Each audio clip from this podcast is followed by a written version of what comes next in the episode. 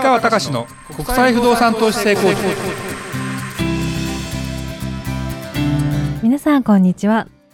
市川隆の国際不動産投資成功塾。ナビゲーターの吉川良子です。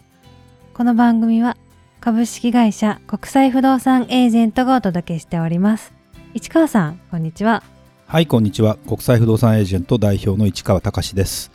りょうこちゃん。はい。えーっとね嵐の桜井くんと相葉くんが結婚を発表しましたね。そうですね。どうですか感想は？おめでとうございますって感じですよね、まあまあちょっと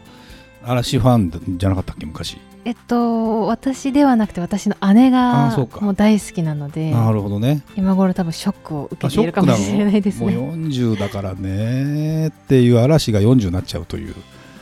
僕からするとすごいなというか。そうですね。ね一般女性って書いてあったね。それでなんかある人がねある人はフェイスブックでねこの嵐のこの2人が結婚しこの2人で結婚したのみたいな男同士でみたいなそんなことで勘違いしてた人もいたけどジャニーズってさやっぱジャニーさんが亡くなったじゃない？はい。でお姉さんがこの間亡くなったから、ね。世代交代が今度されて娘さんが実際ね社長とかになってっていう風になってきた時のまあやっぱり辞めていく人も多かったりなかなか結婚ってグループによっては結婚をしてるグループもあったり独身を貫くグループもあったりってだからアイドルの姿っていうのも変わってきてるよね。そうですね。多分ね。だからどうなるんかね。でもやっぱりジャニーズってさびっくりするのはファンの人の年齢の女性のよ年齢がさびっくりしない？だって50代とかでもジャニーズファン結構いっぱいいてそうですね。いるよいる。追っかけてって全国の今はちょっとコロナだからあれだけどコンサートツアーに本当に追っかけていくよね。だから特に地方のところのコンサートのそのなんかの列かなんか並んでるのを見るとあれ本当に男の人誰もいなくない？いないですね確かに。まあい。たらさちょっと呼吸できないよね。あの恥ずかしくて。あのずーっとねこれはもうたまたま多分これジャニーズじゃないんだけど全然どっかのなんかのイベントで東京ドームの脇を通って帰った時があってだから女性がずーっと並んでるわけですよ。男いないわーって思って。これすごいね。ちょっと肩身狭いかもしれないですねファンの方は男性の。いやだからいや男の人は行かないでしょ。やっぱり。あまあでもファンはいると思うんですけどね、まあ、いるけどね、はい。だからその年代の幅が広いっていうふうに考えると男性アイドルっていうことを考えたらやっぱまだまだ世代交代するけど多分いろんな形でまた変わっていくんだろうね、そうですうね、ん、なんか楽しみっちゃ楽しみだよね、はい。うん、だからまあだってまあなんだろうな。やっぱりジャニーズ事務所の中でもお笑いにのねモノマネが上手な人がいたりさはい。いろいろいるじゃないですそうかですね。って思うとまあやっぱりエンターテインメントの世代もまだまだ面白いなと思って見ていきたいなと思っております。はい、えー今回は30代サラリーマンの皆さん投資に対する意識をちゃんと持ってくださいね。今からどうしますか？について市川さんにお話をしていただきたいと思います。まあこれ男子女子って分けてないのでそういう意味ではえっ、と涼子ちゃんも30代じゃない？はい。で考えたことある？投資、投資に関してはうん、IPA に入ってからは考えるようになりました。ど具体的には？お仕事としてというよりも自分にとっての投資とは何ですかっていうことで言うとなんかイメージある？まあ貯金をするぐらいですかね。あやっぱり貯金が投資なんだね、そうですね。やっぱり貯金するのも難しい、うん、でもずっと使い切っちゃうといろんな意味で不安だしでやっぱりでもそこから入るのかな、まあ、僕らはちょっと特殊でバブルスの時だったから本当に20代で会社入った時に借金しないやつはでも不動産業界だったから特にねはい。借金しないやつはバカじゃんぐらいの感じだったんですよ。そうなんですね。金利はそんなに安くないんだけど要は何でかというと不動産買ったら値上がりするからっていう。それでもう社内で買ってる人と買ってない人とかもいろいろいたけど、まあ、僕はもう現場に近かったからすぐ買ってやっぱりでも見事に値上がりしてっていうような感じだったんでそういう意味じゃもう投資というよりもなんだろうな貯金という発想がなくなくていきなりもう投資みたいな感じだったのかな。すごいですね。うん、だからその投資の勝負のかけ方っていうこと自体も多分違うんだけど今の人たちはねだって金利も違ってたから前僕本当にマンションを売って手元に1500万ぐらいあったのかな。それをあのちょっと一時期そうそう頭金に入れるまでの間あのマンション買って契約して引き渡しまでの間に、えー大口定期っていうのがなんか1000万円以上になると大口定期かな何パーの金利だったかな？4ヶ月ぐらいなんだけど4パーぐらい5パーぐらいついたのかな？いやこんなにお金つくんだぐらいの感じで貯金すればね。っていう感じだったんだけど今ってさ前も言ったかもしれないけど全然普通に貯金しても金利なんかつかないじゃない？そうですね。ででもね今の人ってねどうしてるのかなと思いながらうちの息子がこの間たまたま長男がうちに来てで次男がたまたまいてじゃあケーキを食べましょうって話になった時に次男が長男に「ニーサやってる?」っていう質問が 出てておお、すごい。でやってるけどやってないあの実際に株はじその長男は個別銘柄を買ってるでもその次男は投資信託なんですよ NISA って基本的にね、まあ、でち積み立て型とかっていうのと要は何のために NISA やるかっていうとその税金が免免除になる枠があって、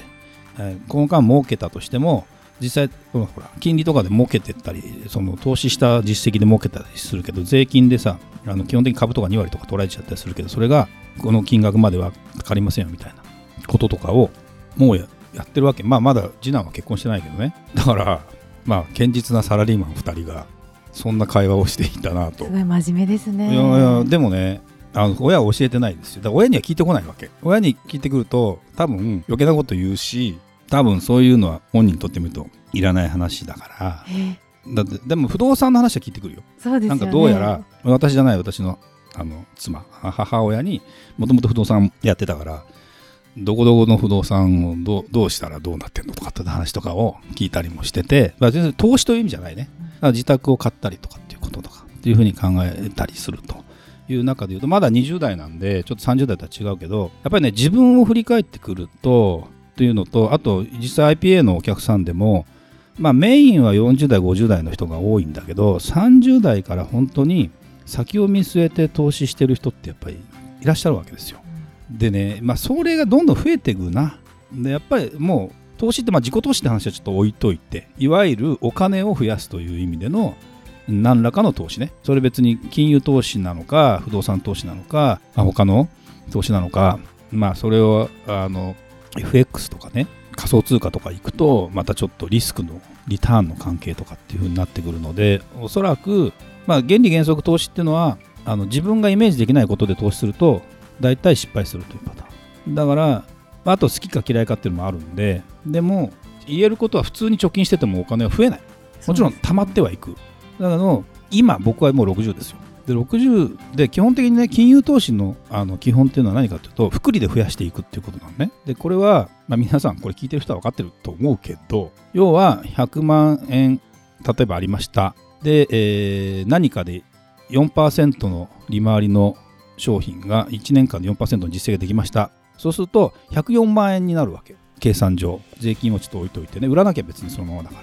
で104万円になりました。次の年はこの104万円に対して4%回れば単純に108%になるわけじゃなくてもっと増えるわけですよ。普通に計算すると、えっと、例えば倍にしようと思うと10年間で倍にしようと思うと何パーの運用をしていけばいいかっていうのがあって、10年間で倍にしようと思うと何パーの運用すればいいかっていうのって普通に複利計算じゃなかったら何年かかる何年じゃないな。えっと何パー回れば倍になると思う？10%だよね。1年で100万円が110万円になる。2年目で同じ 100, 100万円が110 120万円あと10万増えていくっていうふうに考えれば10年かかるんだけど、はい。複利ってさっき言ったように元本が増えるじゃない。そしてそこに対して同じパーセンテージかけていくじゃない。そうすると7年で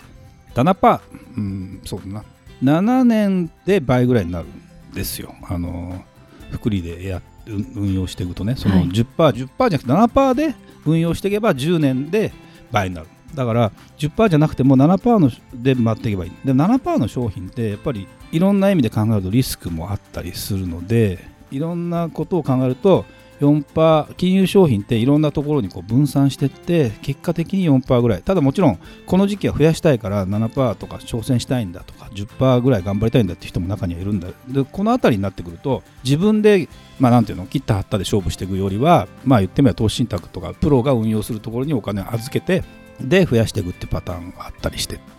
でそうなってくるとやっぱりね一つだけ絶対言えることは早いうちから投資を開始してまあ、積み立てでもいいんだけど元本どんどん増やしていって、えーうちのほら前コラボセミナーでさはい。金融のやつがどのぐらいかかっていくと上がっていくかっていう話になるんだけどやっぱ早いうちから長い長期で運用をしていくっていうのが一番大事で。でその運用っていうのはもちろん下がるリスクもあるわけよ。だけど基本的になんでそのプロに運用するプロに預けることによってちょっとリターンっていうのは減るけどまあほっといていいというかある意味ね。っていう形で運用できるっていうのがやっぱ究極一番良くて。で例えばでもそれってじゃあ100万人が、うん、倍になっても200万じゃん。はい。だからまあ大したことないというと大したことなくてやっぱり1000万が2000万になるとかっていうようなところになってくるんだけどでも最初は少なくてもやっぱ早いうちからどんどん積み立てていったりいろんなところにあの投資って意識を持ってればやっぱりね時間がね物事をね解決してくれるという方じゃないな増やしてくれるんですよなるほど。うん、これってびっくりするよ。うんとね、僕も、えっと確定拠出年金っていう形が制度ができ始めて、はい要は年金将来、まあ、もらうべく退職金みたいなものを自分でこう運用していきましょうと。でそれは60歳のいわゆる定年と呼ばれる時まで下ろすことはできないんだけどその代わり自分の中で投資信託にするのか株式投資の投資信託にするのか債券にするのか定期預金にするのかってこうリスク分散でやってって私その当時45歳の時にえっ、と、まあ、1000万ぐらいのお金を受け取れないんだけどそれを外出しで、えー確定拠出年金で運用すると。で1000万なんだけど300万は先に下ろしちゃったんで700万だったんですよ。でそれが15年経って60歳になって1300万になってたわけ。なんでかというと結果的に4%ちょっとの利回りで運用できてた。でこれはそれも結局株式債券預金とかで分けてたんだけど株式が株日経平均が大体その頃って1万1000円ぐらいだったのが結果的に3万円ぐらいになってるわけ。下ろす時に。だからやっぱりうんそれはそれでほっといたんだよ。途中でいろいろ運用のあれを変えようかなと思ったんだけどもうめんどくさいやつずっとほっといてある意味もっと株式に全部投資してれば倍以上になってたわけ。なんだけど、まあ、それをやらなくてもそのぐらいのお金になるっていうのは15年っていうのは結構大きいなというふうにこの僕ですら実感したので僕は不動産投資の話をこれ今回全然してないんだけど30代の皆さんまず金融投資ということに関して何らかの形でスタートした方がいいんじゃないかなと。もちろんこれ聞いてる人はねそういう気持ちもある方が多いと思うのでね。もっと自分で何かをやりたいとか個別銘柄で頑張りたいって言ったらそれは全然いいんですよ。だけどうんセンスとかあの相性とか性格とかもあるので向く向かないもあるでも基本的に一番いいのはプロに運用をお任せするって形にしておけばはっきり言うとセンスがなくてもできる、なるほど。うんまあ、今ほら AI でさ10万円とか入れとけば AI で勝手に銘柄を決めてくれてやってくれるとか投資もさはい。出てきたじゃないそうですね。ついに。っていう時代になってくるとだから何らかの形でその貯金したお金をそういう形でちょっと運用をね開始してみたらいい。そうするとね増えてるからねさっきの話じゃないけど。10年経ってみだから意外とリスクが少なくてもできる。その個別銘柄に詳しいかそれが好きかって話の次元は一旦置いといてでもやっぱりそういう話ってあのありますからね。うん、だからうまいことねやっていってあのやらないと昔は本当に僕が20代の頃は銀行に定期預金を預けていけば年5%とかついたわけですよ。これって本当に元本リスクないわけ。それがさっきの話だけどどんどん増えていったけどもうそんな時代終わったと。だから、ね、昔の話だ極論今1億円さえ貯めちゃえばそれで年間の利あの利率が500 5%だったら毎年500万もらえたっていう世界なわけよ、いい時代ですね。そうそれじゃ今ないわけはいっ。て思うと今みたいなでもその5%を叩き出すために何をするの？4%を叩き出すために何をするのって話っていうのはやっぱり若いうちからやらないと厳しいしうんそのねぜひねまたコラボセミナーをあの IPA もやると思うけどそういう金融の投資に関してやってこなかった人とかも含めてあのアドバイスできますからぜひもちろんうちうちの会社的には不動産なんだけど一緒に組むねウェルスリードさんとやるっていうことの時に個別相談なんかも十分できるのでぜひねそういう形で投資ということを考えて知識を持ってやっていただきたいなと